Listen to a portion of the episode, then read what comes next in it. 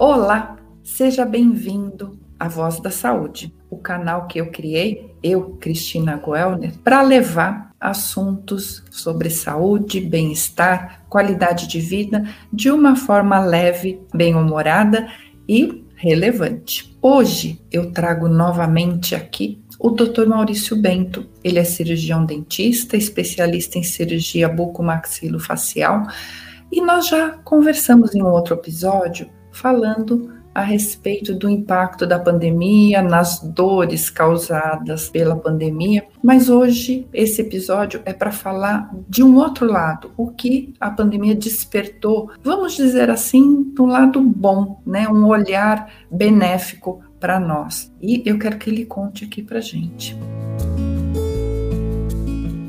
Olá, Maurício, tudo bem? Olá, tudo jóia. De novo aqui, obrigado pelo convite, Cris. É uma honra poder estar com todos vocês. Ah, que ótimo.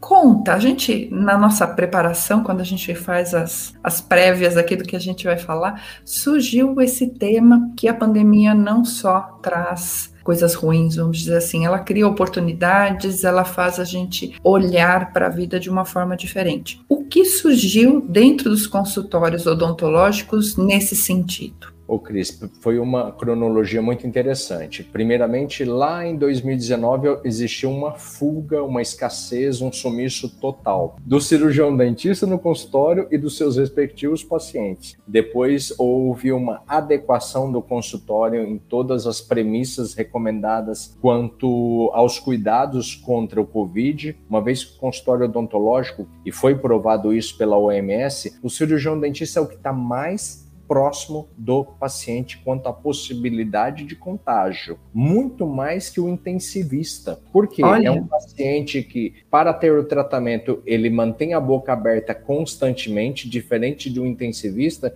que um minuto, três minutos entubou, acabou. O nossa rotina é 20, 30, 40 minutos com a boca aberta. Então, houve uma adequação, depois houve uma aceitação muito minguada pelo paciente, pela sua necessidade, seja de dor, seja de impossibilidade de função mastigatória. E atualmente, o que eu estou vendo? Uma retomada gritante em massa desses pacientes. É como se estivesse confinado um desejo de tratamento por dois, duas observações que eu faço. Uma que estava represado essa questão de necessidade, mas o paciente ainda tinha uma, uma um medo. E hoje de voltar ao consultório, né? De voltar ao consultório, simplesmente de pôr a mão no portão e sair de casa. E ele percebeu que a vida continua, que ele, tomando os, os devidos cuidados, já é o bastante, ou pelo menos não vai ter como fugir disso. Deixa eu até fazer uma. Deixa eu fazer um parênteses dessa sua fala. Eu acho que vale a pena a gente reforçar que no momento que a gente está sendo vacinado, que né, a população esteja vacinada, continuam alguns hábitos, eu acho que eles vieram para ficar, que é uma maior higiene, é o uso da máscara. Sim. Então a gente se adaptou, é uma nova forma de viver e eu acho que não custa, pelo contrário, né? Não é nem não custa, é, é um benefício quando a gente cuida mais dessa parte é, do contato, né, com, ou evitar o contato com, com bactérias, com vírus, enfim, são novos hábitos. Mas vamos lá. Conta aí, desculpa. Não, você está certa, Cris. Houve uma readaptação de todos nós, não só dentro do consultório, mas é, nós também, além de profissionais, somos pessoas que temos nosso dia a dia fora do consultório. Então, houve essa readequação quanto à necessidade de máscara, álcool, lavar as mãos, manter uma distância social. E aí, esse paciente se conscientizou da sua necessidade, houve então uma, um início da vacinação, muitos agora já estão vacinados e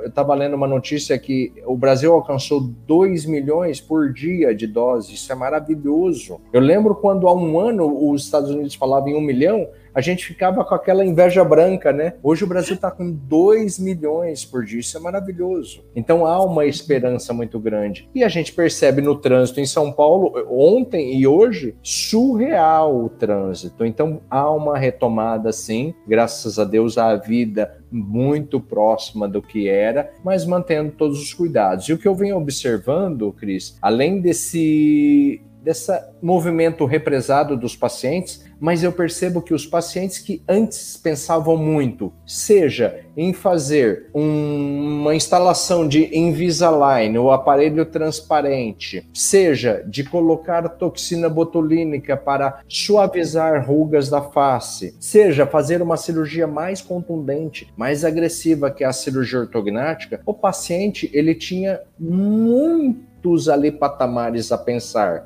Era o financeiro, sim, era aquela é, é, pós-operatório que ele tinha que ficar parado. Então ele pensava em, em, muitos caminhos que, como consequência daquela atitude. E eu percebo que o paciente hoje, ao retomar, ele fala: eu vou fazer isso porque eu preciso e eu não sei qual vai ser o dia de amanhã. Eu vou fazer porque eu posso, eu tenho condição financeira ou meu convênio, a minha operadora de saúde vai bancar isso porque eu pago ela mensalmente. E eu tenho que tirar isso da minha reta porque é o meu desejo maior. Então eu percebo que os desejos estão sendo muito acatados, sejam esses que eram por um receio de cirurgia, de dor, sejam esses que eram um receio financeiro. O paciente ele está indo muito em busca daqui, de acatar o seu desejo. Só para você ter uma ideia, o, o, IBGE, o Instituto Brasileiro de Geografia e Estatística, em 2020, publicou um artigo muito, muito impressionante, ao meu ver. O, citou dois hospitais, o 9 de julho e o Oswaldo Cruz. Ambos tiveram. São Paulo. Exato, tudo em São Paulo, capital. Ambos tiveram uma diminuição de 40% do número de cirurgia e muito próximo disso de atendimento ambulatorial. Qual que é o, e, e, isso é uma representação do próprio SUS, não deixa de ser. Então, qual é agora o que se fala? Sobre o futuro, porque está começando um, um, o que era um confinamento, uma preocupação desses pacientes abrir a porteira. Como que nós vamos dar conta disso? Porque o paciente que tinha problema que era visto como eletivo, Joanete, catarata, hérnia, ou seja, doenças que poderiam teoricamente esperar, o paciente esperou e ele está vendo uma retomada. Hoje, como cirurgião bucomaxilofacial, eu sei como é difícil já conquistar um horário no centro cirúrgico. Olha, já está sendo disputado. Muito. Não tem horário menos que três semanas. Nossa, é Não bastante. existe mais. Então, mesmo cirurgias que são eletivas e poder, estão prontas para serem executadas, porque o exame pré-operatório está em ordem, o paciente está dentro do período de férias e ele quer acompanhar isso, não, eu não consigo.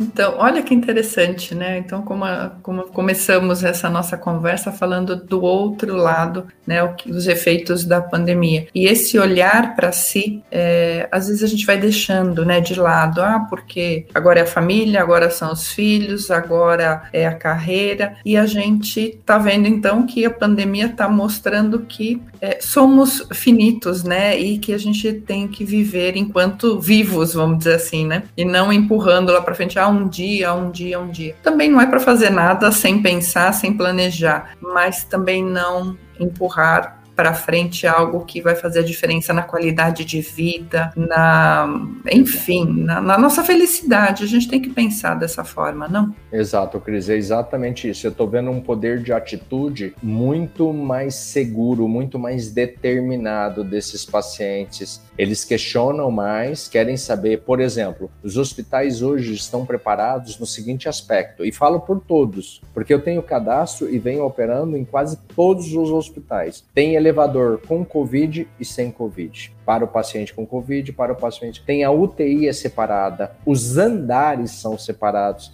Então, aquele paciente que tem o desejo, a ânsia de ver a sua cirurgia resolvida, mas tem receio do Covid, saiba que o Covid é um vírus de 50 nanômetros e que não tem como controlar isso. Você pode pegar, seja na padaria, seja no, no supermercado. É claro que devemos manter os cuidados, mas se você tinha receio de ser operado em hospital, sabe que os, saiba que os hospitais estão muito bem preparados, onde todos os profissionais vão estar de touca, máscara, álcool 70 constantemente passando nas mãos para serem desinfetadas. Então, é todo um protocolo onde você vai estar num ambiente muitas vezes mais seguro do que na própria padaria. Olha, é isso mesmo. Nossa, muito legal essa conversa. Gostei muito de também mostrar esse lado é, importante e benéfico que a pandemia nos cutucou, nos fez rever e olhar para nós mesmos.